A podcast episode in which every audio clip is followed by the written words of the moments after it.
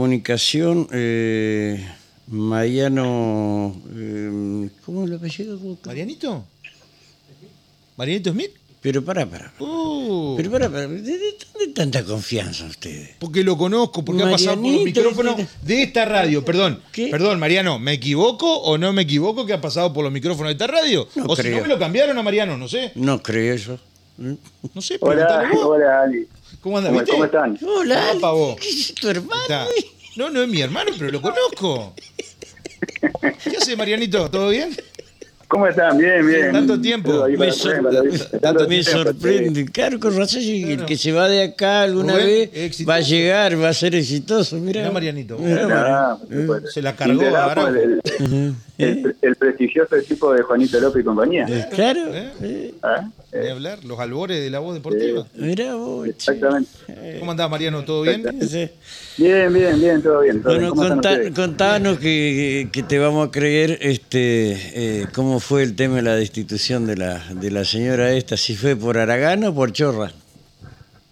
Bueno, fue un, un proceso eh, bastante bastante largo y al mismo tiempo eh, necesario, teniendo en cuenta que, bueno, se habían detectado una serie de irregularidades ya desde el inicio de la gestión. Eh, en una situación bastante particular porque la, la presidenta eh, asumió eh, en diciembre del año 2019, Ujú. hacia mitad de 2020 tuvo su primer crisis institucional con su propio eh, grupo de, Con el cual llegó al poder, digamos, con Cambiemos. Eh, bueno, a partir de ahí se, se produjo una especie de, de crisis institucional, uno siempre intentó mediar, intentó generar el consenso para que se pueda conducir la comuna a buen puerto, pero bueno, eh, la persona siguió en- encerrada en una misma lógica autoritaria y de toma de decisiones basadas solamente en lo que a ella se le ocurría, en un contexto en el cual la ley de comuna te propone otro tipo de toma de decisiones más participativa a partir del Ujú. Consejo Comunal y demás.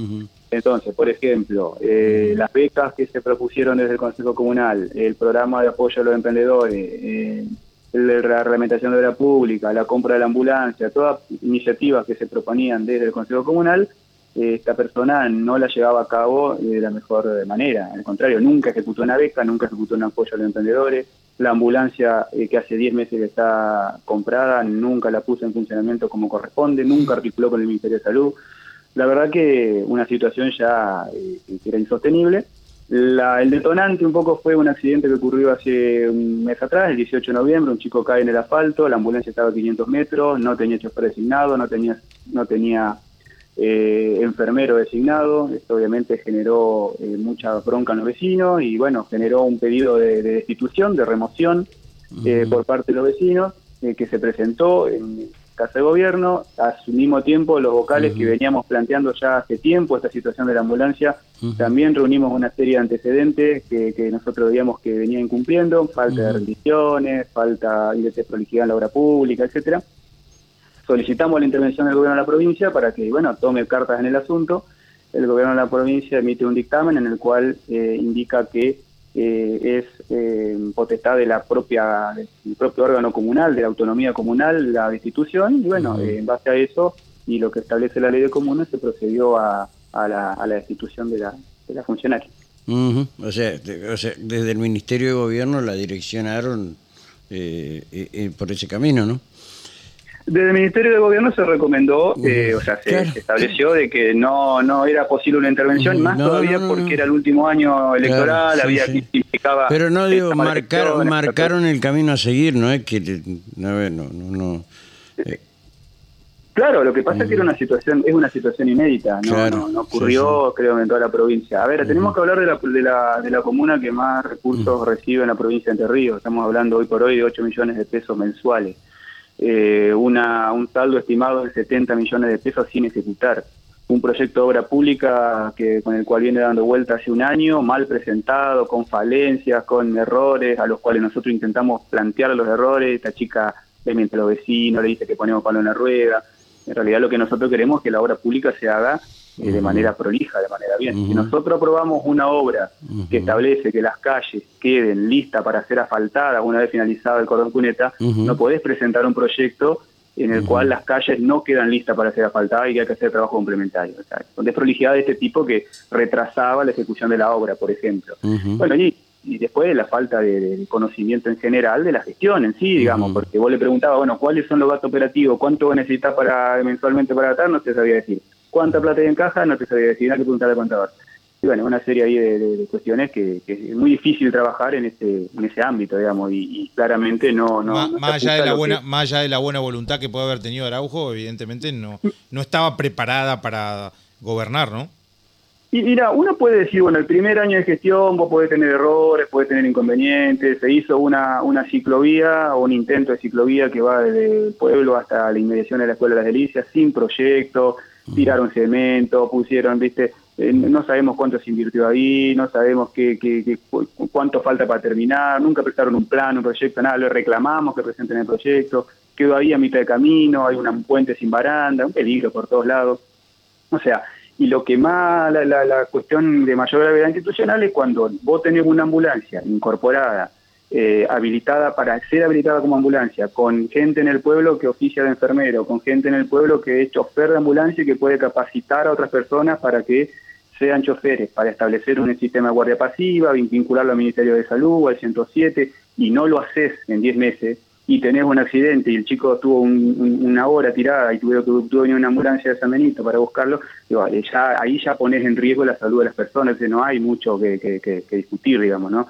Eh, y por eso digo, eso fue el, el- el detonante. Y curiosamente el mismo miércoles de la sesión en la cual eh, se, se decidió la remoción, eh, a trabajadores contratados desde hace tres años se les indicó que iban a tener un contrato de un mes a prueba, es decir, una especie de, de, extorsión para ver qué después de tres años, claro. Después de tres años, ¿viste? Entonces, ¿a prueba de qué si ya lo tenés tres años trabajando? En lugar de estar pensando en una estabilidad laboral, estar pensando en contrato de servicio, estar pensando en... A ver, la, la señora es toda una adelantada, porque lo que está buscando es la justificación, eh, en este caso, de quien pudiere venir a gobernar. Ellos ya dan por sentado que es eh, Frigerio y que desde la provincia eh, vuelvan a manejarle todos esos recursos, porque quedó probado en este tema de que los municipios, a falta de experiencia, y no, no saben de optimizar los recursos de la misma comuna, lo está diciendo, 70 millones sin ejecutar, un ingreso de 8 millones por mes, eh, no le rinden cuentas a nadie, y claro, tienen razón de decir, ¿para qué le vamos a dar plata a esta gente? Porque en definitiva no hacen nada, Claro. se la vamos a administrar nosotros. Ese es el plan que tiene Frigerio para gobernar la provincia. Claro, y a eso le de sumamos ese lado, una- ¿no?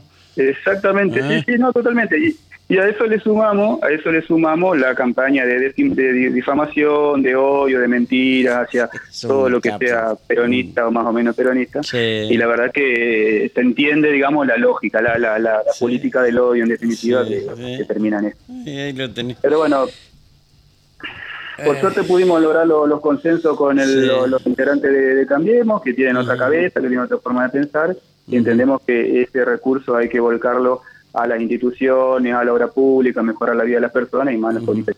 Sí, eh, eh, sí, así es. Eh, ¿Y quién va a asumir como intendente al final? De acuerdo a lo que establece la, la ley de comunas, se hacen los corrimientos en relación a las listas, así que el que tendría que asumir es Franco Sandrigo, que es el, vocal que le sigue en la lista, en la lista de ganadores. Ujú, no, está bien. En el caso... Eh, personas con la que con la que tenemos excelente diálogo, con la que hemos podido venir trabajando más allá de eso, eh. ¿y el tema del, del, del género se arregla o no se arregla? ¿De qué, perdón? Del género.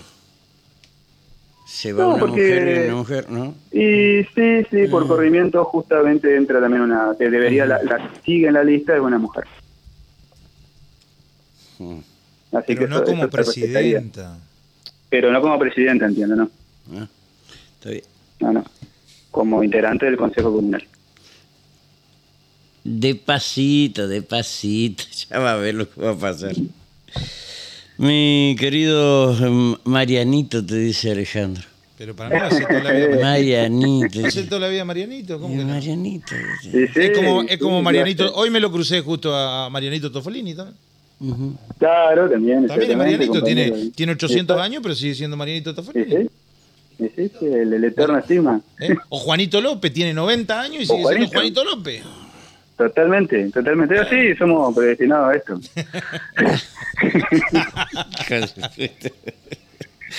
Eh, hermano, gracias por atender. Te mandamos un fuerte abrazo.